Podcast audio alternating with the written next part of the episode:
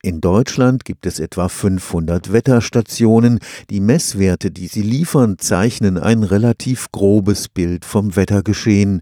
Die Folge sind Fehler in den physikalischen Modellen, mit denen Wetterprognosen errechnet werden. Zum Beispiel, weil man keine Anfangsbedingungen überall, wo man gerne Vorhersagen hätte, hat. Zum Beispiel in den oberen Schichten der Atmosphäre oder über den Ozean. Deswegen benutzen Meteorologen nicht nur ein einziges physikalisches Modell, sondern rechnen das gleiche Modell mit verschiedenen verschiedenen zufällig gestörten Anfangsbedingungen. Daher bekommt man dann mögliche Zukunftsszenarien, die ermöglichen, die Unsicherheit von zukünftigen Entwicklungen des Wetters zu beschreiben und vorherzusagen. Dr. Sebastian Lerch ist Mathematiker am Karlsruher Institut für Technologie.